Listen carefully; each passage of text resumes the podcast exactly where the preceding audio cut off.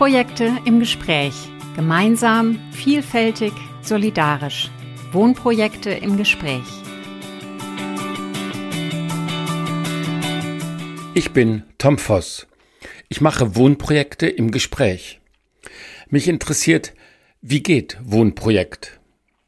Wie kann der Wunsch, gemeinsam, vielfältig und solidarisch zu wohnen, Wirklichkeit werden?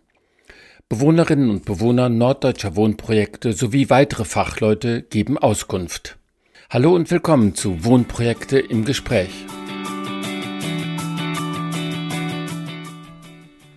Es geht diesmal um das Thema Mobilität im Wohnprojekt. Ich spreche mit Hinrich Kählert und wir sind im Wohnprojekt Hitzacker Dorf. Hallo Hinrich. Hallo Tom.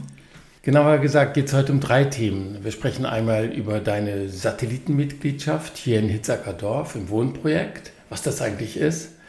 Wir sprechen auch darüber, äh, was Mobilität im Wohnprojekt ausmacht. Das ist unser eigentliches Thema heute. Und dann bin ich noch neugierig, inwieweit ein genossenschaftlich organisiertes Carsharing hier angedockt wird ans Wohnprojekt und äh, wie ihr das organisiert und wie ihr damit äh, zurechtkommt. Wir sitzen in deinem Büro. Hinrich, ein neues Büro. Es riecht ein bisschen nach Holzöl oder was so nach riecht's ja? Ja, es riecht nach Marseilla Seife. Damit werden die Fußböden eingeseift, um sie etwas unempfindlicher zu machen gegen Verschmutzung. Ah ja, das Gemeinschaftshaus ist neu. Es wird, glaube ich, auch offiziell eröffnet im Frühjahr. Einige Leute sind aber schon aktiv hier. Genau, das Gemeinschaftshaus besteht aus zwei Teilen. Wir befinden uns im oberen Bereich, die sogenannte Mitwohnzentrale, wo ungefähr 15 Räume da sind für Leute, die temporär hier wohnen oder als Gäste. Eine schöne große Wandheizung hier macht es gemütlich und du hast hier ein Büro. Nebenan sind Leute von der Mitwohnzentrale, glaube ich. Und unten sind, glaube ich, auch noch Praxisräume. Das ganze Gemeinschaftshaus liegt hier am äh, prominent am Eingang oder Ausgang, je nachdem, wie man sieht, von eurem Hitzacker Dorf. Wie fühlst du dich hier im neuen Haus? Ja, es ist noch ganz frisch. Äh, ich bin hier Teil einer kleine WG sozusagen von Menschen, die in Hamburg oder Berlin wohnen und hier am Wochenende sich treffen. Und ich bin aber auch teilweise unter der Woche hier, habe hier mein Homeoffice und habe aber noch eine kleine Wohnung am Bahnhof hier in Hitzacker. Habe also einen kurzen Arbeitsweg. Bahnhof ist ein gutes Stichwort, äh, Henrich. Der ist nämlich hier direkt gegenüber auf der anderen Straßenseite. Äh, das ist auch deshalb interessant, weil ähm, ich den Bahnhof Hitzacker als reinen Kulturbahnhof kennengelernt habe, als Kuba. Äh, denn ich bin neben Interviewmacherei auch ein Gitarrist und zwar in der Lola Band. Und wir haben als Lola Band vor einigen Wochen ein Konzert gegeben im Kulturbahnhof hier in Hitzacker. Und während ich in der Pause eine neue Gitarrenseite aufziehen musste, spricht mich ein Typ an und sagt, ey, du bist doch der Tom von dem Wohnprojekt-Podcast. Und ich so, ja, äh, ja, ja, ich bin Hinrich. Zack. Und so sind wir ins Gespräch gekommen, was ich ziemlich lustig fand und was ich auch deshalb hier erzähle, weil so eine lustige Kontaktaufnahme für ein Interview hatte ich bislang noch nicht. Ja, ich fand es auch schön. Erstmal habe ich eurer Band gelauscht und weil ich dich kannte, wollte ich eigentlich gerne mal ins Gespräch kommen, wie du das Ganze so machst, weil ich deine Reihe so toll fand und das schade fand, dass sie bisher nicht als abrufbar war als Konserve, als Cast. Und das war der Anlass. Deshalb ja. habe ich dich angesprochen. Ja, diesem, äh, dieser Frage, die konnte ich ja dann schon beantworten. Inzwischen kann man den Podcast ja auch runterladen. Er läuft nicht nur bei Tide, Zusa und OKSH in Schleswig-Holstein, sondern auch als Podcast. Insofern äh, sind wir da schon einen Schritt weiter, mhm. aber daraus entstanden ist eben auch der Kontakt jetzt ähm, dass wir uns ein bisschen äh, durch Vorgespräche kennengelernt haben und verabredet haben für das Gespräch heute. Ja, du fragtest nach dem Bahnhof. Ganz kurz, das Kuba hat vor vielen Jahren hat eine Initiative den Bahnhof der Bahn abgekauft und zum Kulturbahnhof ausgebaut, aber es fährt hier tatsächlich noch eine Bahn, die Wendlandbahn. Ah. Zwar nur alle drei Stunden, ja. also das Wendland ist nicht so super angebunden an die Schiene, ja. aber das klingt ein bisschen romantisch, aber auch ein bisschen unpraktisch, aber wir kommen da gleich noch drauf. Hinrich, magst du dich zunächst mal selbst für die Hörerinnen und Hörer kurz vorstellen, ähm, wie das, was das mit diesem Satellit so ist und, und wer, was du für einer bist? Wer bist du? Ja, ich bin Hinrich Kehler, 63 Jahre alt, gelernter Volkswirt und Kaufmann. Und ich wohne und arbeite noch in Lübeck, Teilzeit, auf einer Stelle in einer Genossenschaft. Da kommen wir vielleicht später auch noch dazu und bin vor zweieinhalb Jahren hier auf Hitzackerdorf aufmerksam geworden durch einen Beitrag in der GLS-Zeitschrift und war neugierig, dass hier 300 Menschen ein neues Dorf aufbauen wollten. Erstmal Dankeschön und, und schön, dass du dir die Zeit nimmst für das Gespräch. Inzwischen ist ein bisschen Zeit verstrichen und wir sitzen hier im ersten Stock des inzwischen auch fertigen Gemeinschaftshauses. Ich glaube, die Wohnhäuser hatten Vorrang. Das Gemeinschaftshaus wurde anschließend gebaut. Es bietet Arbeitsplätze auch für Leute, die äh, nach Hitzacker rein Dienstleistungen anbieten, Massagen und äh, mhm. so weiter. Hier gibt es Ferienwohnungen. Und hier oben im ersten Stock guckst du raus und auch noch auf Baupaletten und grüne Wiese und Überreste von Baustellen etc. Aber du guckst auch in die Zukunft und ähm, darüber wollen wir heute sprechen. Mobilität ist ja ein Thema, was immer weit in die Zukunft reingeht. Aber bevor wir da einsteigen, ähm, Hinrich, was hat, hat das auf sich mit diesem Satellitenstatus? Das äh, musst du mir kurz erklären. Ja, das Dorf war ursprünglich geplant für 300 Menschen. Zurzeit sind wir nur 100, also 70 Erwachsene und 30 Kinder.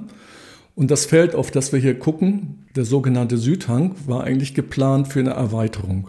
Nur ist es so, dass das Grundstück einem Bauern gehört, der das Grundstück leider nicht an die Genossenschaft verkaufen will, weil er offensichtlich mit unserem Konzept nicht einverstanden ist. Das heißt, das Gemeinschaftshaus war, ist ausgelegt auf 300 Bewohnerinnen und nicht nur auf 100. Und jetzt haben sich aber, weil viele Menschen wollten auch in diesen Südhang ziehen, wenn denn auch dort die Häuser entstehen, die mussten sich jetzt Häuser hier in der Umgebung suchen oder Wohnungen, wie ich auch, und sind sozusagen ein bisschen in der Warteschlange, wenn ah, sich ja. hier mal irgendwann eine Erweiterung auftut. Ah. Und so lange sind wir zwar Mitglied in der Genossenschaft, haben hier aber noch keinen richtigen Wohnraum, um hier richtig herzuziehen. Ah, ich verstehe. Also jetzt viel besser sogar. Ich habe mir ja bei Satellit erstmal einen Flugkörper vorgestellt, der so um die Erde rumdüst. Und da dachte ich, der Hinrich düst um dieses Wohnprojekt herum, aber ganz so ist es nicht. Ja, also die Genossenschaft musste sich dann ja überlegen, wie gehen wir mit den Menschen um, die, die wir auch brauchen ne, für das Gemeinschaftshaus, um das vernünftig auszulassen, das zu beleben mit vielen verschiedenen Aktivitäten, Events und so weiter. Und dann gibt es sozusagen Sympathisanten, die schon in die Genossenschaft eingetreten sind, sagen, wir gehören uns hier dazu, wir fühlen uns dazugehörig. Aber äh, wir möchten euch auch unterstützen, beteiligen uns auch finanziell, aber auch mit der Arbeit. Ich habe also auch hier schon zwei Jahre mitgearbeitet, sowohl am Gemeinschaftshaus wie an dem letzten mhm. Wohnhaus, das hier noch entstanden ist. Also in fünf Jahren sind hier 13 Häuser entstanden. Das ist eine wahnsinnige Leistung ja. mit ganz viel Eigenarbeit. Henrich, vielen Dank auch nochmal für die Infos äh, zum Dorf, zum Hitzacker Dorf. An dieser Stelle kann ich nochmal alle Hörerinnen und Hörer einladen, auch Folge 1 dieses Podcasts zu hören, das Interview mit Silvia, Silvia Klein, hier auch aus Hitzacker Dorf. Da kann man äh, Dinge nachhören oder nochmal reinhören. Äh, dazu sind alle Hörerinnen und Hörer, die Lust haben, herzlich eingeladen. Und äh, Silvia brachte damals auch das Stichwort auf diese Satelliten des Projektes und das hat mich damals schon interessiert. Also da bin ich schon mal ein Stück schlauer dass ihr im Prinzip in, in so einem Wartemodus seid oder so ein ähm, Modus der Mitarbeit und der Beteiligung, aber äh, noch ähm, auch als Mitglieder finanziell beteiligt seid in der Genossenschaft, aber noch nicht euren eigentlichen Schlafplatz hier im äh, Projekt habt. Genau. Ausgenommen die Menschen, die in der Mitwohnzentrale hier ein kleines Zimmer haben und ja. von Hamburg am Wochenende oder wann sie, wenn sie Urlaub haben, einfach mal eine Zeit lang hier sein können. Ja. So, und ich habe halt mein Büro. Ja, also ein interessanter Status, so ein bisschen bei offener Tür. Die Türen hier in Hitzacker Dorf sind ja sowieso nicht abgeschlossen im ganzen Dorf und äh, umso lustiger, dass es jetzt auch einen Satelliten gibt, die sozusagen um das Dorf herumkreisen und manchmal da sind zu festen Zeiten natürlich. Dein Büro, das erklärst du uns gleich noch. Aber nochmal zu diesem Satellitending. Wie sehen die anderen das hier im Dorf, also die festen Bewohner? Ich glaube, die freuen sich auf den Austausch und dass es noch eine breitere Solidarität gibt, die das Konzept auch toll finden, eben nur noch nicht hier fest wohnen können und es gibt einen regen Austausch. Das ist ja auch eine Verbindung in die Nachbarschaft, ins, in die Stadt Hitzacker, wenn hier Menschen leben, die sich hier mit dem Dorf verbunden fühlen. Wir wollen ja auch nicht nur hier eine Insel sein, die nur mit sich selbst, sich selbst genügt, sondern wir wollen uns ja auch mit, den, mit der Nachbarschaft und mit der Stadt verbinden. Und die Satelliten, wie viele gibt es da so ungefähr? Uh, ähm, es wohnen ja hier 100 Menschen, aber es sind über 220 Menschen in der Genossenschaft. Das sind natürlich teilweise Satelliten ganz weit weg wohnen. Mhm. Also die haben natürlich nicht so einen engen Austausch. Aber es gibt schon, ich würde so mal sagen, zwei Dutzend Menschen bestimmt, die hier schon in der Region sind und regelmäßig hier ein- und ausgehen. Hm. Wenn du das so mal zwischenbilanzieren könntest, was sind Vor- und Nachteile von diesem Satellitenstatus? Also den Vorteil sehe ich ganz klar darin, dass man schon enger verbunden ist, dass man schon einen Geschmack bekommt, wie das Leben hier stattfindet. Es ist also auch eine Möglichkeit, das konkret äh, zu erleben und nicht nur in einer abstrakten äh, Vision. Jeder hat ja eine Vision für sich, wie er leben möchte, später mal, ob im Alter oder als junge Familie. Und so kann man halt hier reinfühlen, spüren, ist das genau das Leben, was ich eigentlich später mal führen möchte, wie ich hier in, in solidarischer Nachbarschaft leben möchte im Dorf. Wie würdest du selbst diese Frage beantworten? Ist das so das Leben, wie ich mal später leben möchte? Es ist auf jeden Fall, beinhaltet es schon eine ganze Menge von dem, was ich mir so wünsche. Natürlich ist es in einem Dorf so, dass man mit einigen enger im Kontakt ist, besser verbunden ist. Mit 70 Erwachsenen und auch mit 30 Kindern kann man nicht mehr mit jedem äh, so eng sein. Und das heißt, man sucht sich halt natürlich auch hier seine Peer Group. Aber es ist auf jeden Fall so, dass man immer Menschen findet, die auf der gleichen Wellenlänge sind und die gleichen Interessen verfolgen, mit denen man gerne zusammen ist. Also mhm. da ist eine Vielfalt da. Das ist auch das Konzept des Dorfes, dass es eine große Vielfalt gibt. So an Lebensformen, wie man sich ernährt, äh, wie man in Partnerschaft lebt und ganz vieles anderes. Also die Vielfalt ist Konzept und auch zum Beispiel mit Menschen mit einem anderen Kultur, kulturellen Hintergrund zusammenleben. Das ist auch ein wichtiger Teil des Konzepts ja hier. Mhm. Also ich fühle mich hier gut aufgenommen und, und merke nur, viele Menschen sind auch sehr mit sich beschäftigt. Also es ist gar nicht, jetzt geht ja das Leben erst richtig los nach der Aufbauarbeit und alle sind jetzt erstmal in einem Zustand, wo sie auch ein bisschen müde, erschöpft sind und sagen, wir brauchen jetzt erstmal eine Pause wir wollen hier jetzt erstmal so sein und nicht noch gleich weiterbauen und so. Und als Neuer möchte man natürlich trotzdem, dass hier noch mehr passiert, dass hier mehr Wohnraum geschaffen wird, dass hier Arbeitsplätze geschaffen werden. Das ist so ein Widerspruch, ne? den man möchte erstmal in Ruhe ankommen und das genießen, was man sich erschaffen hat. Und Neue möchten natürlich, sind natürlich ein bisschen ungeduldiger, die möchten, dass es weitergeht, dass, dass neue Häuser entstehen. Und die Ressourcen müssen natürlich auch da sein. Wie lange bist du jetzt nochmal dabei?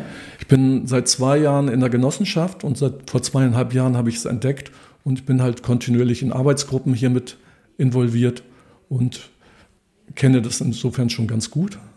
Also für mich ist das schon mal ein wichtiger äh, Punkt, jetzt auch für unser Gespräch, auch erhellend und klärend, äh, was das ist. Satellit in Hitzacker Dorf nämlich ähm, jemand, der jetzt wie du, aus, es gibt auch Fördermitgliedschaften, die solche Rollen spielen, aber diese Gruppe aus zwei Dutzend Menschen, die so einen Status haben wie du, die leben relativ nah und warten im Prinzip auf weiteren Wohnraum, beteiligen sich an den meisten Aktivitäten auch, soweit Zeit da ist, im Dorf, haben verantwortliche Rollen auch inne und ähm, werden irgendwann voraussichtlich sich auch an dem Dorf durch das physische hier Wohnen beteiligen. Ja, wenn das denn so kommt, dass wir den äh, Wohnraum erweitern können. Es gibt aber auch Menschen, die ziehen hier einfach in die Nachbarschaft und möchten vielleicht dort auch wohnen bleiben in Zukunft, aber trotzdem mit dem Dorf verbunden sein und den, das Gemeinschaftshaus gerne nutzen als Treffpunkt, immer wieder hierher zu kommen, zu Veranstaltungen, Freundschaften pflegen. Also es gibt beides. Es gibt mhm. Menschen, die quasi in der Warteschleife sind und perspektivisch hier hinziehen möchten. Aber es gibt auch Satelliten, die einfach hier in die Nähe ziehen und das Feld gerne äh, nutzen möchten für sich und in Verbindung gehen und auch sie trotzdem solidarisch zeigen wollen. Mhm. Vielleicht muss man sich ja auch nicht von vornherein für das eine oder andere entscheiden, sondern dass es zwischen den beiden Optionen auch äh, die, die, Möglichkeit gibt. Genau, das entsteht mit der Zeit und es gibt bisher kaum Fluktuation. Also die Menschen wohnen ja zwei, drei, vier Jahre hier und es gab schon mal einen Auszug, aber das ist natürlich darauf zu warten, dass jetzt das passende, die passende Wohnung frei wird, äh, muss ja auch in dem Moment passen, wo man in der eigenen Lebenssituation dasteht. Mhm. Und wieso Büro in einem Wohnprojekt? Das mussten wir nochmal erläutern. Ja, ich habe also eine kleine Wohnung. Ich hatte bisher meinen Arbeitsplatz zu Hause in einer Wohnküche, die gleichzeitig mein Wohnzimmer und Arbeitszimmer war. Das war schon recht beengt. Und ich habe meinen Schreibtisch hier jetzt äh, platziert, mein Computer. Und wenn ich mein Homeoffice mache, also nicht in Lübeck arbeite, sondern hier, dann habe ich einerseits mehr, mehr Raum für mich, ich bin auch anders angebunden. Ich erlebe mehr Alltag hier, ich gehe hier zum Mittagstisch, der hier mehrmals die Woche angeboten wird und habe automatisch mehr Kontakt mit Menschen, als wenn ich oben in meiner kleinen Wohnung wäre.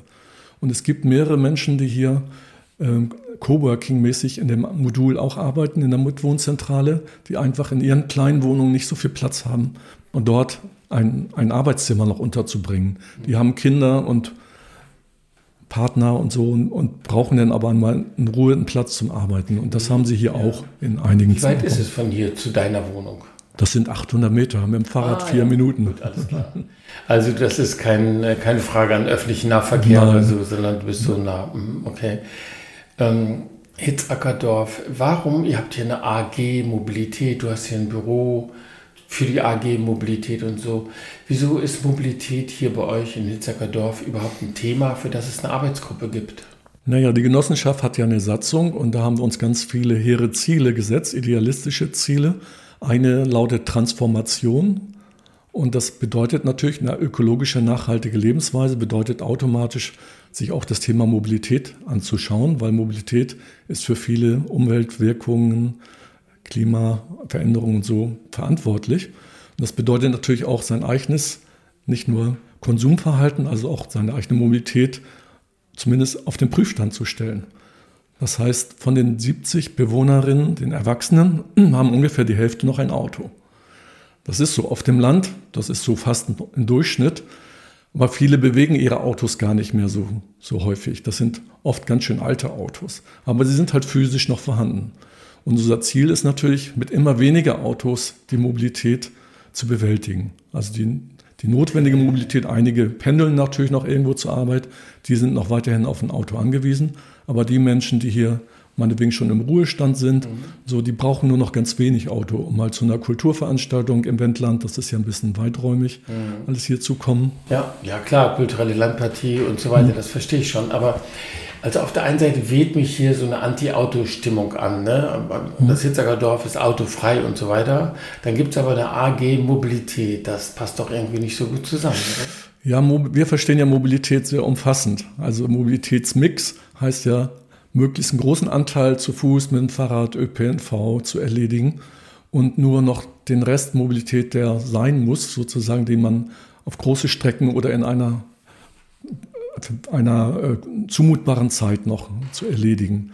Man will ja nicht für eine Abendveranstaltung äh, noch jeweils eine Stunde oder mehr fahren müssen, wenn man 20, 30 Kilometer entfernt in Plattenlase oder wo eine Veranstaltung besuchen möchte.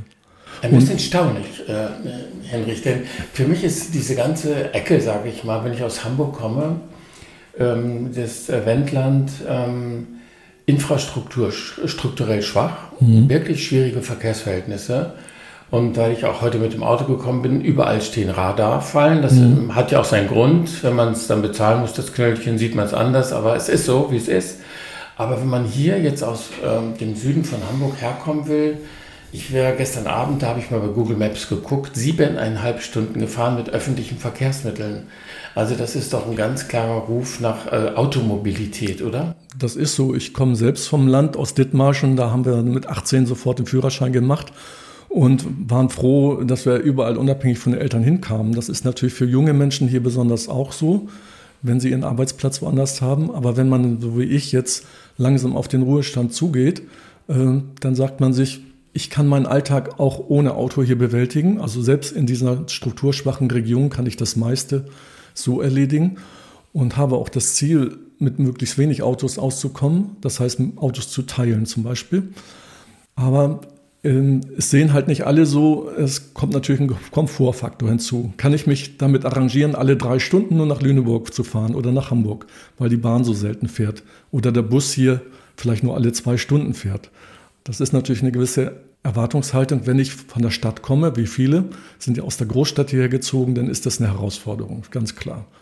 Sich nochmal anzupassen und auch den eigenen Komfort so weit zurückzuschrauben, anders zu planen. Entschuldige, dass ich danach frage, aber wenn ich jetzt hier Kinder habe und die müssen in die Kita oder in die Schule oder ich habe Arzttermine, da kann ich nicht warten, drei Stunden auf den nächsten Bus oder wer mich mitnimmt oder so, mhm. sondern ich bin ja auch Teil der Gesellschaft, auch hier in Hitzacker und ich muss ja auch bestimmte Zeiträume, Zeitpunkte einhalten, auch um diese Räume zu überwinden. Also für mich ähm, ist Verkehr, also Mobilität ja auch erstmal was Tolles, weil es Verbindungen herstellt, Verbindungen schafft. Mhm. Und klar mhm. wollen wir alle, dass das ökologisch vernünftig und äh, nicht beschädigend und, und beeinträchtigend mhm. stattfindet. Aber ähm, für mich ist diese AG Mobilität, von der ich noch nichts weiß, wir kommen gleich drauf, aber erstmal ja auch eine, hey, wir sind dafür da, Verbindungen zu unterstützen und nicht, wir sind dafür da, aufs Auto zu schimpfen. Verbessere mich, wenn ich das sehe. ja, nicht aufs Auto zu schimpfen, aber diese Abhängigkeit, wir haben ja eine Abhängigkeit vom Auto ganz klar in Deutschland. Also, und das ist ja auch kein guter Zustand. Man möchte von niemandem abhängig sein. Eigentlich auch nicht vom Auto. Und diese Unabhängigkeit vom Auto erstmal herzustellen, zu schaffen, das ist mit, dafür fühlen wir uns als mit unser Auftrag, sozusagen die Möglichkeiten der Mobilität zu erweitern und nicht nur auf das eine Auto angewiesen zu sein. Wenn das kaputt geht oder teure Reparaturen ansteht, Automobilität ist ja nicht gerade günstig. Und zum Beispiel, was du fragtest nach Schulen und Kindergärten, das ist hier zum Glück in Fußweite erreichbar. Da kann man, da muss man, kann man sein Kind entweder mit dem Lastenrad hinfahren oder oder begleiten zu, zu, Fuß, das geht noch. Aber es wird schon schwierig mit Fachärzten. Also Ärzte sind hier zwar auch vorhanden in Hitzacker, aber viele gehen dann vielleicht nach Lüneburg oder zu Therapien.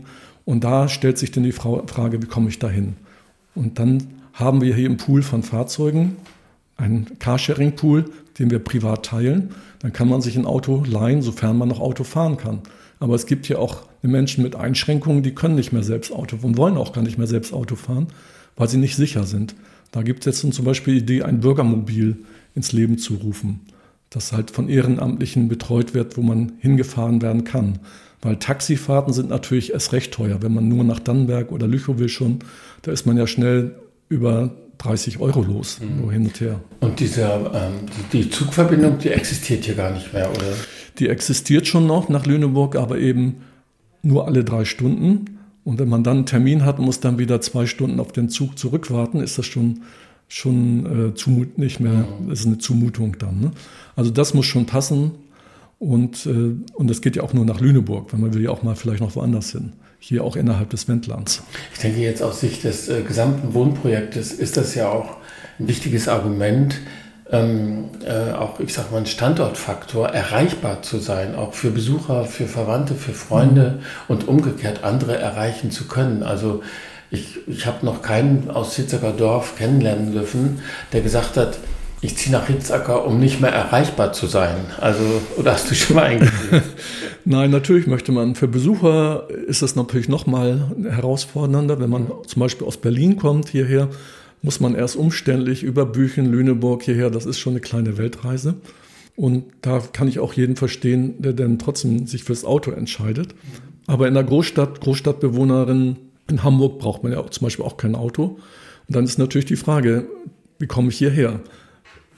Also nutze ich das spärliche Angebot oder tue ich mich mit anderen zusammen, nutze Fahrgemeinschaften? Mhm. Also, du hast es angedeutet, es gibt unterschiedliche Mobilitätsbedürfnisse hier. Mhm. Habt ihr die mal erhoben oder habt ihr das mal analysiert? Mhm. Ja, in unserer AG Mobilität, vielleicht erwähne ich das jetzt mal kurz, wir sind sechs Mitglieder, drei Männer, drei Frauen, was schon ungewöhnlich ist, dass die weibliche Perspektive so gut vertreten ist. Normalerweise sind das 90 Prozent Männer, die Mobilität planen und äh, organisieren. Und wir haben zum Beispiel eine Mobilitätsbefragung gemacht, vor kurzem gerade erst. Und zum Thema Autobesitz und Carsharing-Bedarf. Das heißt, besitzt du noch ein Auto? Möchtest du das Auto behalten oder möchtest du das Auto eigentlich abschaffen? Und 50 Prozent haben gesagt, ich möchte das Auto behalten, bin darauf angewiesen beruflich.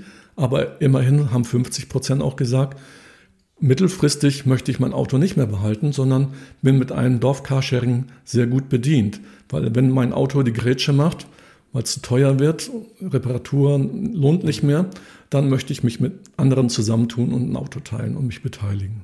Und das ist schon ein gutes Ergebnis. Das ist ein gutes Ergebnis. Nun wissen wir alle, dass man auf der einen Seite kognitiv ziemlich eindeutig bestimmte Sachen einsieht und mhm. auch für vernünftig hält aber das Alltagshandeln auf, einem ganz anderen, auf einer ganz anderen Seite steht. Und äh, da kommen wir vielleicht auch noch gleich drauf zu sprechen. Aber was macht, du sprachest diese AG Mobilität an, was macht ihr mit so einem Ergebnis? Ja, das geht zunächst mal darum, dieses Dorf-Carsharing, es gibt es schon informell. Also es gibt schon mehrere Leute, die mit ihren Hausgemeinschaften oder Freunden ihre Autos privat teilen. Das sind dann meinetwegen drei, vier Leute, die sich ein Auto teilen, immer so auf Zuruf. Manche wünschen sich natürlich dort eine bessere Planbarkeit und wollen nicht immer in einer Bittstellung sein. Das heißt, es geht darum, vielleicht künftig auch neue Fahrzeuge, wenn die alten auch ausscheiden, neue Fahrzeuge gemeinsam zu beschaffen und zu verwalten. Und das muss natürlich organisiert werden. Und da gibt es vor allen Dingen Bedarf, Autos mit Anhängerkupplung zu haben, damit man auch mal mit einem Anhänger äh, Dinge transportieren kann vom Baumarkt oder ähnliches. Und diese Fahrzeuge, darum geht es, wie können wir das schaffen? Jetzt nicht nur kurzfristig haben wir im Moment den Bedarf halbwegs gedeckt, nicht für alle zufriedenstellend, aber das Ziel ist, in den nächsten ein, zwei, drei Jahren eben gemeinsame Fahrzeuge zu beschaffen, nach das Bedürfnisse von allen deckt. Und da gibt es den Wunsch, sowohl Kleinwagen zu haben, wie auch Kompaktvans, mit denen man auch, oder Kombis, mit denen man auch mal in Urlaub fahren kann zum Beispiel. Oder eben größere Sachen oder mit Familie, mit Gepäck auch mal einen Wochenendausflug machen kann. Das gibt es so noch nicht. Man muss sich hier erstmal mit dem begnügen, alte, meistens Kleinwagen. Und die decken eben noch nicht alles ab. Kannst du mal so ein Beispiel erzählen, Hinrich, wenn jemand ein Auto braucht, äh, weil er ähm, zum Bauhaus äh, fahren muss, mhm. um Holzpaneelen zu kaufen, um die irgendwas auszubauen und er hat kein Auto. Was macht er dann hier in Hitzacker? Ja, im Moment guckt er sich die Liste an. Wer stellt denn ein Auto zur Verfügung? Ist das passende Auto dabei? Wir haben zum Beispiel eine Frau, die hat einen Känguru, der ist aber noch relativ gut. Da transportiert man nicht Gartenabfälle mit oder sowas, sondern Bauhaus ist okay, aber es steht eben nicht für alles zur Verfügung und sie hat auch keine Anhängerkupplung. Das heißt, man muss schon gucken, komme ich mit dem Bedarf aus oder muss ich mir extern ein Auto leihen. Und die Möglichkeiten sind halt hier sehr überschaubar. Wir haben ja auch einen Carsharing-Verein im Wendland, Carsharing im Wendland. Die haben aber im Moment nur einen Kleinwagen hier und auch nicht um die Ecke, sondern da muss man schon Kilometer hingehen. Also in der Regel fragt man bisher die Nachbarn, die in diesem Pool ihre Fahrzeuge einbringen. Und dann muss es natürlich passen. Meistens klappt das. Ich sage mal, zu über 90 Prozent klappt es dass man hier ein Auto findet. Aber wie gesagt, nicht für jeden Bedarf. Also für einen Urlaub zum Beispiel wird es schwierig gerade. Und das sind dann, wenn ich das richtig verstehe, äh, Nachbarn gegenüber wohnende Menschen, die man fragt, du, kann ich dein Auto morgen haben oder wie genau. aus? Wir haben uns auf eine Nutzungsgebühr von 25 Cent verständigt. Das beinhaltete Benzin und alles. Das war so ein Auslandungsprozess. Manche haben gesagt, mein Auto ist eh so alt, abgeschrieben und äh, wenn es fertig ist, ist okay ich brauche nur Benzingeld. Andere haben gesagt, mein Auto ist aber ein bisschen neuer und ich habe ja Reparaturen und die kann man von 25 Cent jetzt nicht komplett bezahlen, aber es ist ja sozusagen eine zusätzliche Nutzung und dann kommt ein bisschen darüber rein. Also es ist ein Kompromiss gewesen. Wir wissen alle, ein Auto, wenn man das Vollkosten rechnet, kostet es schnell mal 50 Cent. Und dann gibt es natürlich den sozialen Aspekt, weil sich das nicht mehr jeder leisten kann. Rechnen die Leute das dann untereinander, miteinander oder geht das über eure AG? Nee, das geht im Moment noch untereinander. Also das machen die Beteiligten aus und einer sagt, komm, ich will jetzt für diese kurze Tour gar nichts haben und andere sagen, die 25 Cent sind okay für mich oder mach den Tank nochmal voll. Also das ist noch sehr bilateral im Moment. Bevor wir jetzt weiter auf Autos eingehen, ähm, ist ja ein emotionales Thema, Hinrich, noch eine Frage es gibt ja auch andere Mobilitätsbedarfe. Also ich meine jetzt nicht so Kinderwagen oder so, aber ähm, man darf ja aufs Gelände auch eigentlich hier nicht mit Autos fahren. Deswegen man braucht schon irgendwelche Karren oder Wägelchen oder so und dann vielleicht auch Lastenräder. Also ja, du hast es vorhin schon erwähnt. Wir verstehen uns als autofreies Dorf, aber das bezieht sich auf die Dorfstraße. Die Dorfstraße selbst soll frei von Autos bleiben. Nur so das Postauto, das hier kommt, der Paketdienst, die dürfen hier rauf und wenn man mal jemanden abholt, der zum Beispiel mobilitätseingeschränkt ist. Für solche Zwecke ist es in Ordnung. Aber nicht ständig hier ein- und ausfahren, die Kinder einladen. Das der Parkplatz ist hier nebenan. Beim Lehmladen, der hat uns ein Gelände verpachtet. Da finden wir 35 Stellplätze. Das reicht eigentlich recht gut aus. Nur der Weg zur Wohnung ist natürlich dann mal schnell 100, 200 Meter. Mit schweren Dingen ist das eine Herausforderung. Dafür haben wir so kleine Bollerwagen angeschafft, so Ziehkarren, drei Stück. Die kann man dann sich äh, für den Zweck ausleihen und die stehen am Parkplatz oder auch in der Wohnungsnähe und mit denen transportiert man den, dann die Sachen hin und her. Zusätzlich haben wir auch Lastenräder, die befinden sich aber im Privatbesitz, werden aber auch verliehen. Also zum Einkauf, zum Großeinkauf oder das Kind in die Kita zu bringen. Dafür kann man sich auch hier privat ein Lastenrad anschaffen. Und dann gibt es noch ein E-Bike-Sharing, das hat uns Carsharing im Wendland überlassen. Das kann man ausleihen, wenn man zum Beispiel nach Dannenberg will oder zurück. Das haben wir auch organisiert, wie das äh, zu regeln ist, dass das dann auch wieder aufgeladen wird. Da sind ja immer viele Kleinigkeiten zu bedenken, damit es auch in vernünftigen Zustand bleibt und von jedem genutzt werden kann.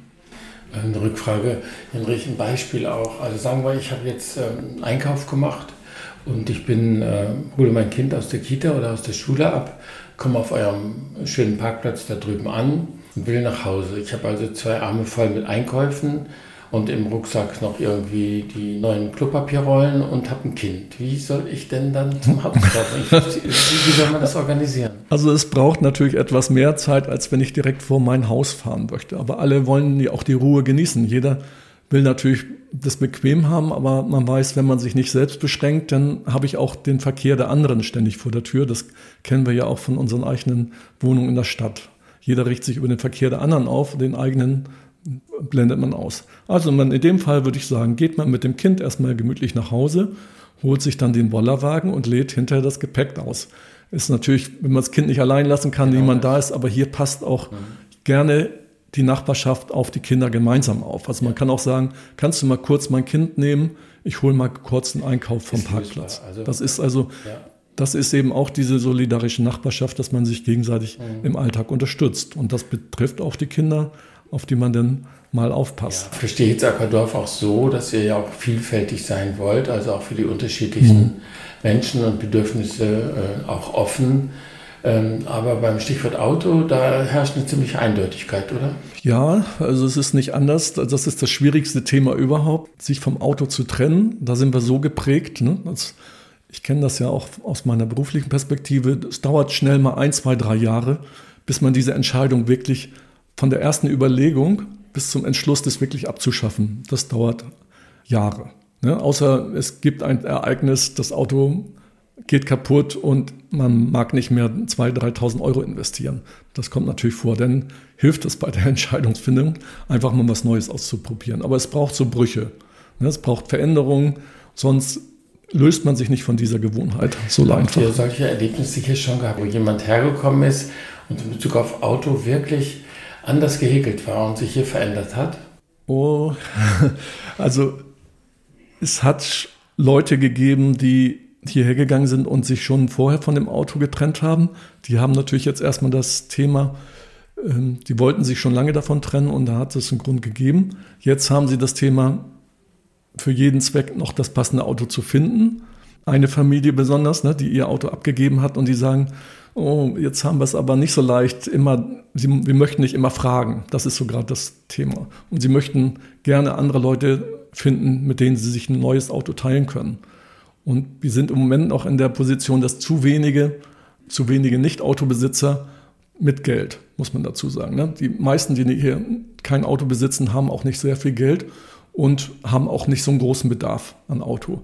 Das heißt, wenn du dir mit vier Leuten ein Auto teilen willst, muss sich das schon lohnen. Du musst also, wenn du weniger als 1000 Kilometer im Jahr fährst, lohnt sich das nicht. Also so ein Auto, das man sich teilt, das sollte schon 15.000 bis 20.000 Kilometer im Jahr auch fahren. Und das zusammenzubringen, das lohnt sich eigentlich erst, wenn noch mehr Leute ihr Auto abgeschafft haben. Dann kann man sich Geld zusammentun, um ein neues anzuschaffen. Mobilität wird auf der einen Seite immer wichtiger, und genau das steht auch auf eurer Website bei mhm. der Arbeitsbeschreibung von eurer AG Mobilität, nämlich nicht nur Mobilität wird immer wichtiger, sondern je mehr Menschen, Zitat, im Dorf wohnen, Zitat Ende, übrigens mit Rufzeichen. Mhm. Also man macht es an der Menge Menschen fest. Ja, du hast jetzt gesagt, die Mobilitätsbedürfnisse hängen auch vom Alter und von Familiensituationen und so weiter ab. Aber was du jetzt zum Schluss angesprochen hast, Hinrich, das weist ja nochmal auf was ganz anderes hin, nämlich Mobilität ermöglicht auch äh, Teilnahme an Gesellschaft, an Teilhabe, an Schule. Ja. Und äh, mhm. das ist ja wahnsinnig wichtig, äh, auch wenn ich mir jetzt mal angucke, wie, wie wichtig ähm, euch hier im Dorf Selbstverwirklichung ist und auch Autonomie. Äh, aber beim Thema Automobilität, da geht es nicht so um Autonomie und Selbstverwirklichung, sondern da geht es eher um Reduktion und, wie soll ich sagen, um so eine äh, zölibatäre Lebensweise mhm. oder so. Ja, es ist eine Selbstbeschränkung. Wir machen natürlich viel, wir lassen bestellen zum Beispiel vieles gemeinsam. Wir haben hier eine Biobar, wo man sich selbst versorgen kann mit einigen Artikeln, nicht mit allen. Wir haben Lebensmittellieferungen, so dass man äh, von Ökohöfen, solidarische Landwirtschaft, Pflanzgarten und ähnlichen versorgen wir uns schon zu einem guten Teil, wo man die Notwendigkeit dafür in den Supermarkt zu fahren zum Beispiel reduziert. Aber äh, was du gerade ansprichst, wir wollen auch Teilhabe all denen ermöglichen, die entweder wenig Geld haben oder eben mobilitätseingeschränkt sind. Und da gibt es auch die Unterstützung in Form von, ich bringe dich mal nach Hitzacker oder äh, aus, nicht nach Hitzacker, sondern nach Dannenberg oder Lüchow mit meinem eigenen Auto fahre ich. Ich spende dir meine Zeit. Also diese Phänomene gibt es durchaus, dass man nicht alleine gelassen wird, wenn man hier praktisch in seiner Wohnung sitzt und kaum noch selbst sich aus dem Dorf rausbewegen kann. Ja, es ist so ein bisschen so in der AG, wir fühlen uns manchmal so ein bisschen als Service-Dienstleister mhm. für das Dorf. Es werden viele Wünsche an uns herangetragen, aber wir sind erstmal nur eine kleine Arbeitsgruppe, die sich alle zwei Wochen trifft für anderthalb Stunden und wir können gar nicht alle Wünsche erfüllen. So, es ist im Prinzip so, sag, löst du mein Mobilitätsproblem. Das und das ist die Ausgangssituation und bitte organisier das für mich. Also ich setze ein bisschen überspitzt, mhm. aber das fing schon mal mit dem Parkplatz an, den haben wir mit organisiert, hergerichtet, planiert und so weiter für diejenigen, die ein Auto besitzen. Die das Auto haben, sagen natürlich, ich, ich habe hier selbstverständlich einen Parkplatzanspruch und wir haben zum Beispiel eine Nutzungsgebühr eingeführt. Die ist nur 10 Euro im Monat, aber da haben schon einige protestiert, weil sie es nicht gewohnt waren, auf dem Land für einen Parkplatz bezahlen. Das ist auch ungewöhnlich. Wir waren aber, wir haben gesagt, die Automobilität soll nicht von denen finanziert werden, die gar kein Auto haben, weil das ist der Standard in Deutschland. Ne? Da zahlst du einen Garagenplatz in der Wohnung teilweise mit, auch du, ob du ein Auto hast oder nicht, musst du mitmieten. Also war es bisher. Das ändert sich jetzt langsam.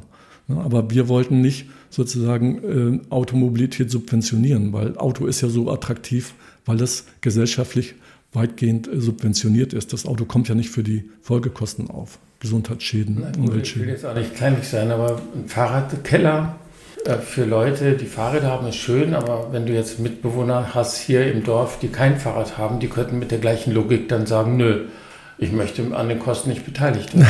Ja gut, wir haben natürlich das gemeinsame Ziel, ähm, auch wenn jeder dem Anspruch unterschiedlich gerecht wird. Aber weil du das Thema Fahrrad ansprichst, wir haben zum Beispiel als Mobilitäts AG Fahrradunterstände auch gebaut mit den Materialien, die wir haben. Also nichts Hochtechnologisches, sondern einfach wettergeschützte Unterstände. Und da sind wir noch längst nicht am Ende. Wir haben eigentlich zu wenig Platz. Wir reden hier auch über Schuppen, die wir brauchen, also Stellflächen für Sachen, die man nicht ständig braucht. Wir bräuchten geschützte Fahrradunterstände und für E-Bikes auch welche, die diebstahlsicher und wettergeschützt und eine Lademöglichkeit haben. Das haben wir alles noch nicht so. Die, die Fahrräder stehen hier noch teilweise wild im Gelände und da haben wir noch ein ganzes Stück Weg vor uns und brauchen Kreativität und Ideen, wie wir das alles unterbringen. Also wir haben viele Widersprüche, wie du schon richtig erkennst. Und manchmal muss man sich für oder gegen was entscheiden, weil man nicht alles gleichzeitig realisieren kann.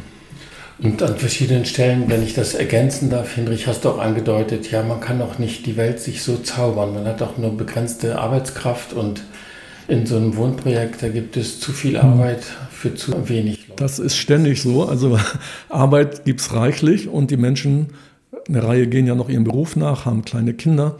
Und die Zeit, die man erübrigen kann für die Gemeinschaft, ist natürlich auch überschaubar und die Arbeit ist ständig da. Mein Bild ist immer eine Hand für mich und eine Hand fürs Schiff.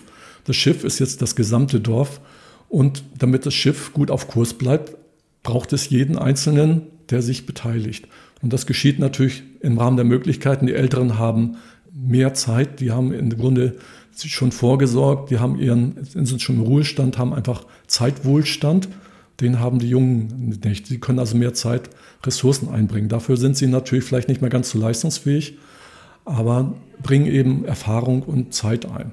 Und die Jungen bringen dann dafür andere Dinge ein, so im Rahmen ihrer Möglichkeiten. Also es gibt auch so eine Generationensolidarität, weil wir hier mehr Generationendorf sind. Und in der Hoffnung natürlich, dass irgendwann, wenn man selbst nicht mehr kann, man dann auch die Unterstützung erfährt, zum Beispiel selbst wenn man immobil ist, auch gefahren wird, zum Beispiel zum Arzttermin oder so. Also das ist so ein jeder gibt was rein und ohne dass es unmittelbar zurückfließt, sondern das ist ja, ja. auf längere Perspektive gedacht. Ne? Und das erfordert ein Stück Selbstlosigkeit im Moment. Soweit vielleicht, Hinrich, zu diesem Punkt jetzt zur Mobilität. Erstmal vielen Dank. Wir sind hier weiterhin in der, im Podcast Wohnprojekt im Gespräch. Ich bin mit Hinrich Kählert im Gespräch in Nitzacker Dorf. Mein Name ist Tom Voss.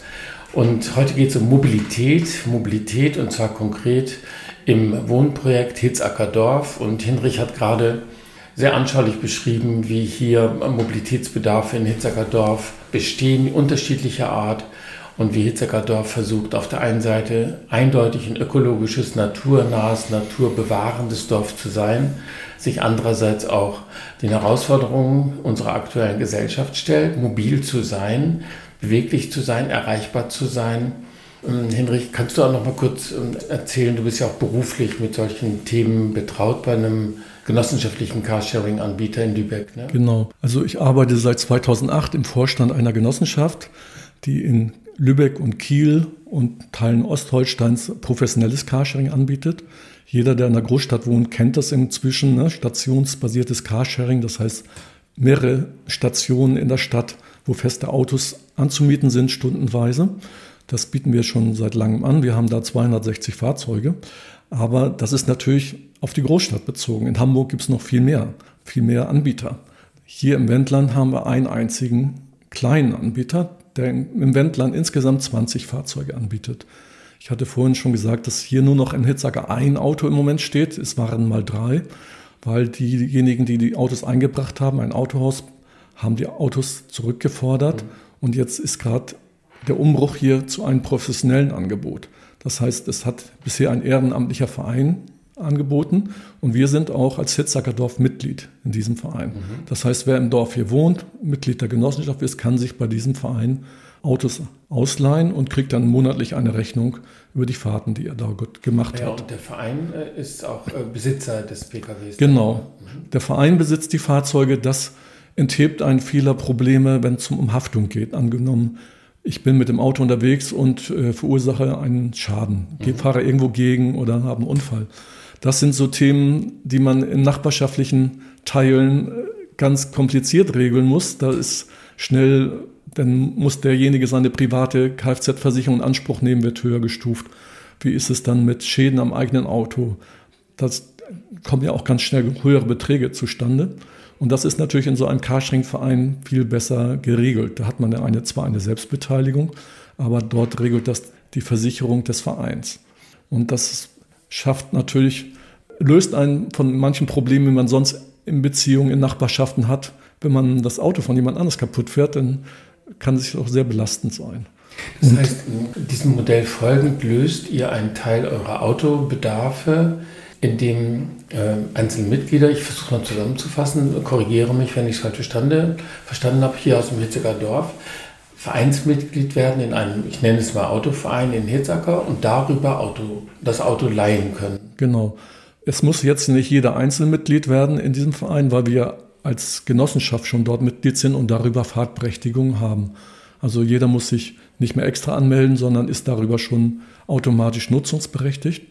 Nur der Verein hat halt Autos in ganz Wendland stehen und hier ist natürlich interessant, wie nah habe ich es denn zum nächsten Auto?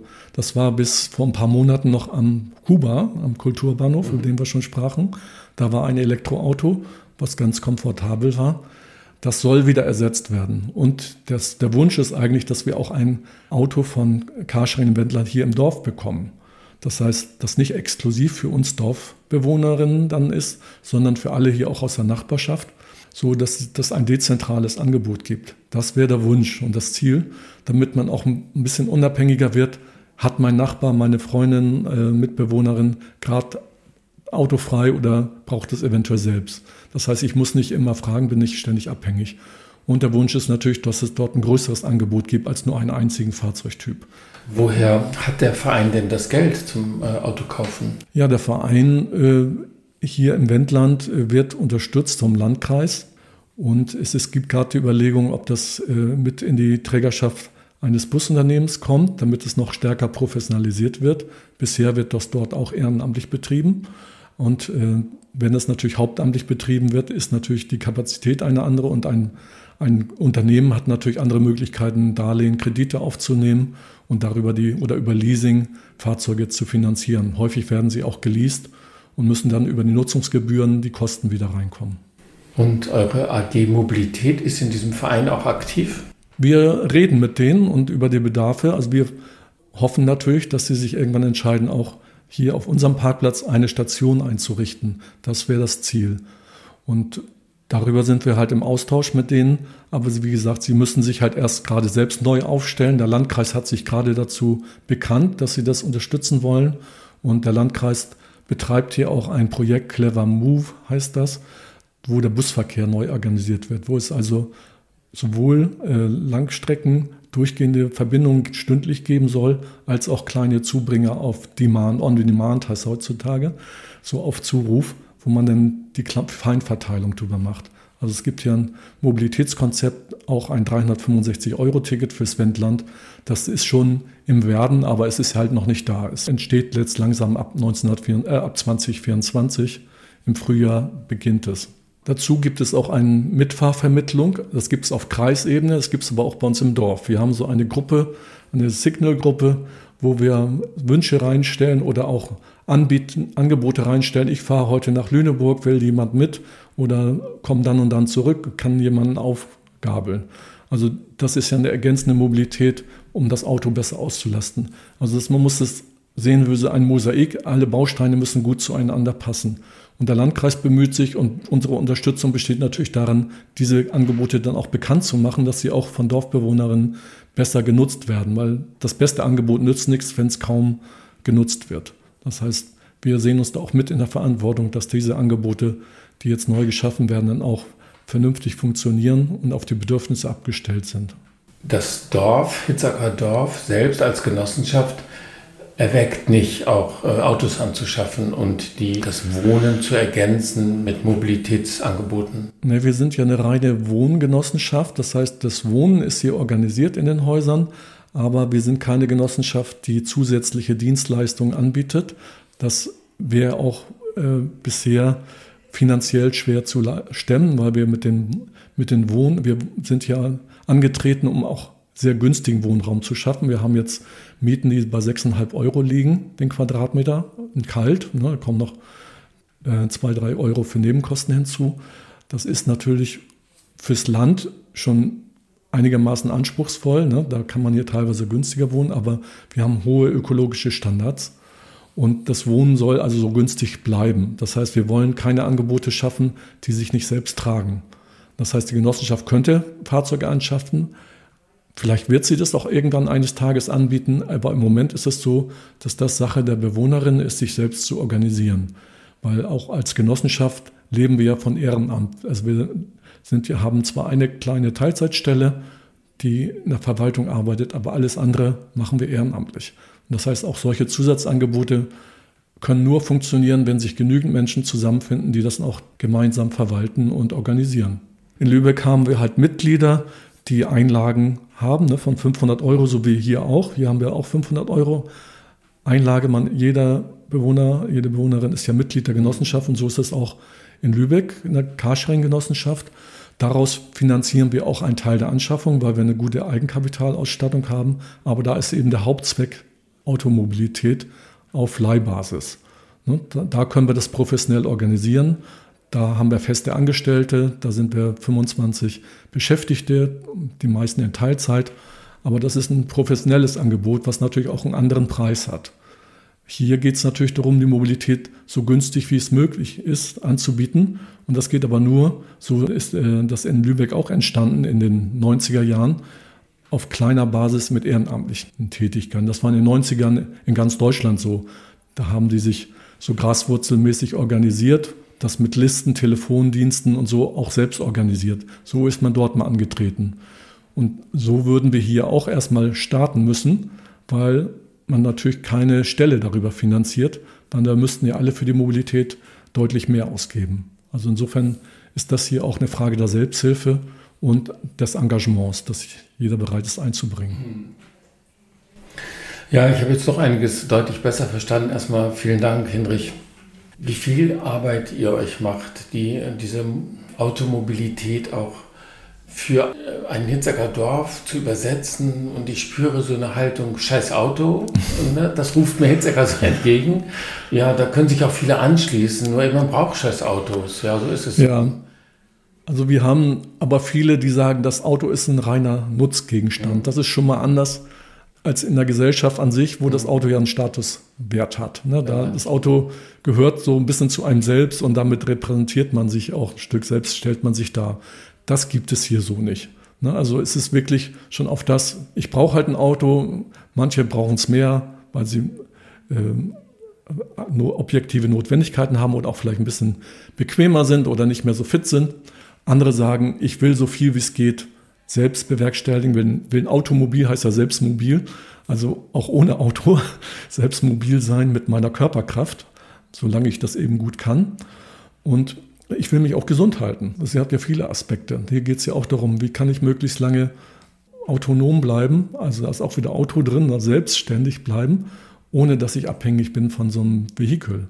Und wir wissen ja selbst, äh, die ganzen äh, Herausforderungen der Krisen, die wir jetzt haben, hängen natürlich unter anderem an der Automobilität. Ne? Also Öl muss irgendwo herkommen, die ganzen Rohstoffe müssen irgendwo herkommen. Und je weniger wir davon abhängig sind, umso resilienter werden wir. Also Resilienz ist ja im Grunde auch ein gutes Stichwort. Ich werde unempfindlicher für die ganzen Krisen. Getrieben hat mich ja auch zu dem Gespräch jetzt mit dir die Frage, wie, wie ein ähm, ökologisch ausgerichtetes äh, Wohnprojekt in dieser Größe, wie hier Mobilitätsprobleme gelöst werden, ohne auf der einen Seite das Auto äh, zu verteufeln und ohne auch die Differenz zwischen arm und reich noch größer werden zu lassen.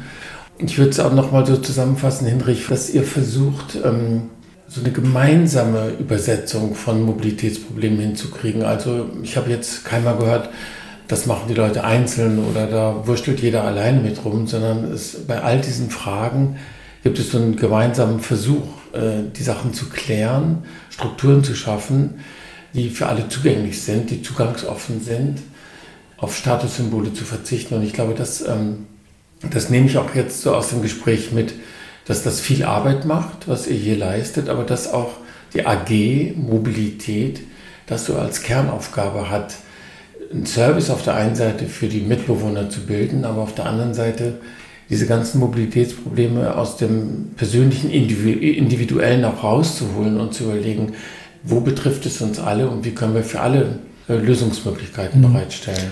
Ja, wir sind ja so ein kleines Kompetenzzentrum oder wir arbeiten das, wir kommen ja nicht alle. Ich bin der Einzige, der professionell sich mit Thema Mobilität beschäftigt.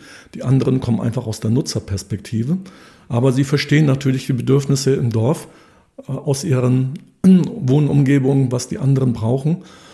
Wir verstehen uns natürlich gesamt als Dorf, äh, als Teil äh, der gesellschaftlichen Veränderung und fangen bei uns selbst an. Und Mobilität hat ja auch viel damit zu tun, äh, wie bin ich äh, eingebunden, äh, welche, wie ist mein Umfeld aufgestellt. Und wir organisieren ja vieles hier im Dorf selbst.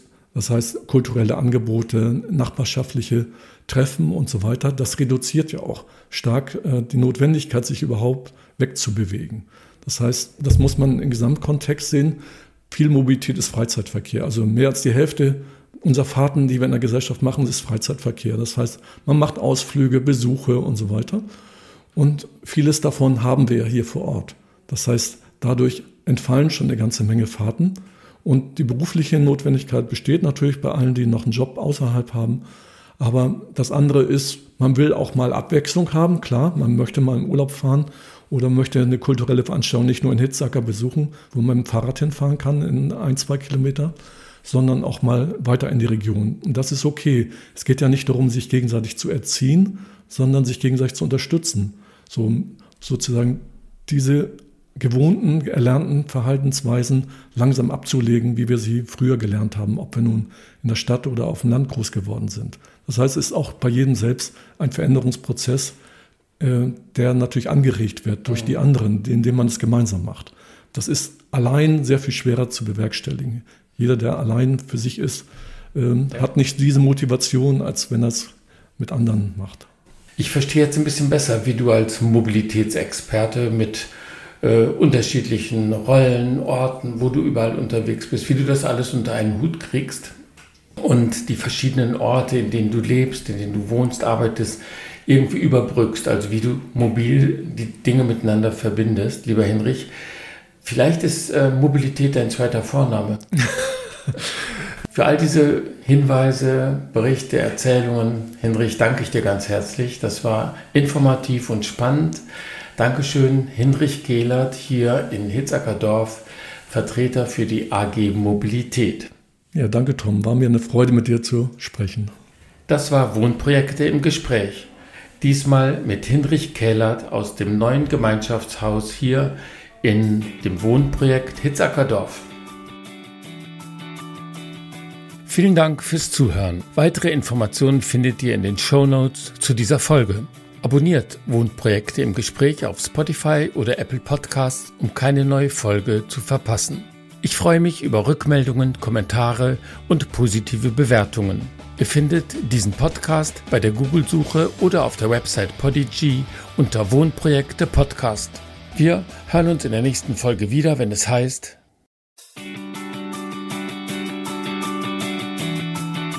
Wohnprojekte im Gespräch. Gemeinsam, vielfältig, solidarisch. Wohnprojekte im Gespräch.